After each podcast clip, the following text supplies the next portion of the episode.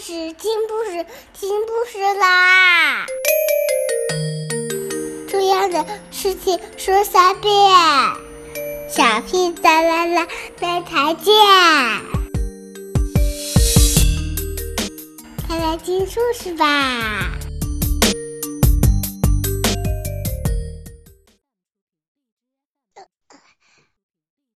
！The old lady brought him to her farm and put him in with her chickens. When the ugly duckling woke up, the chickens surrounded him and began to jeer and taunt him. What the chickens gathered around the ugly duck and began to peck him with their sharp beaks. I just want to be your friend. Stop. Please, I don't. I just want to be your friend. friend? Oh, you must be joking.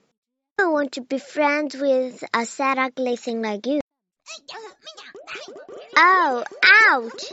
Ouch! Please don't! Please! Oh, no, no! Desperate to escape the kitchen's abuse, Ugly Duckling went to the forest. He was alone again. Those chickens were right. I am too ugly to have friends. I was always to be alone. The ugly duckling decided to get used to being lonely.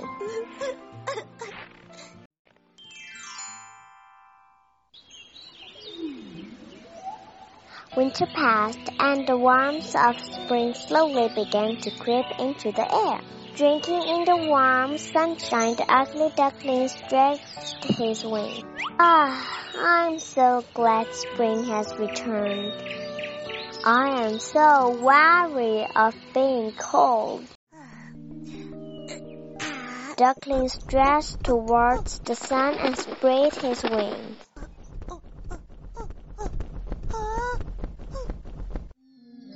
Suddenly, something amazing happened.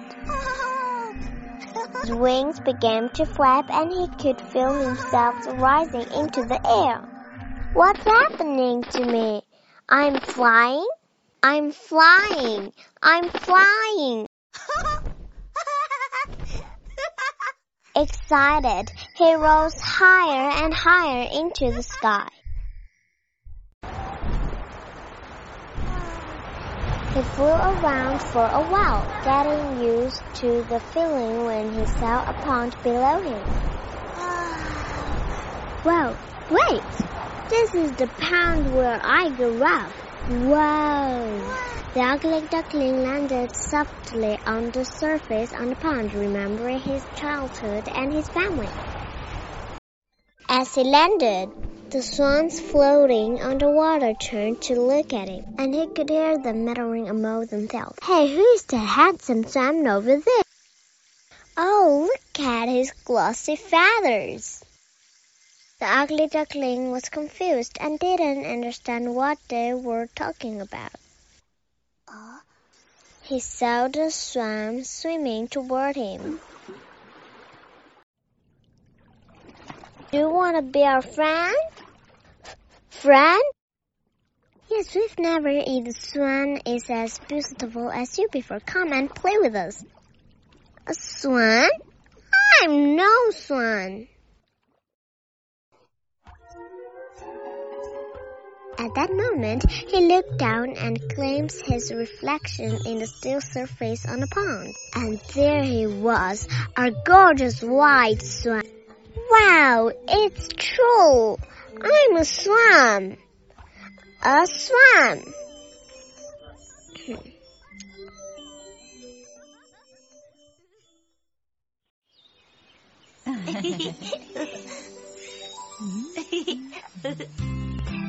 For the first time in his life, he felt elegant and beautiful as they drifted around the pond.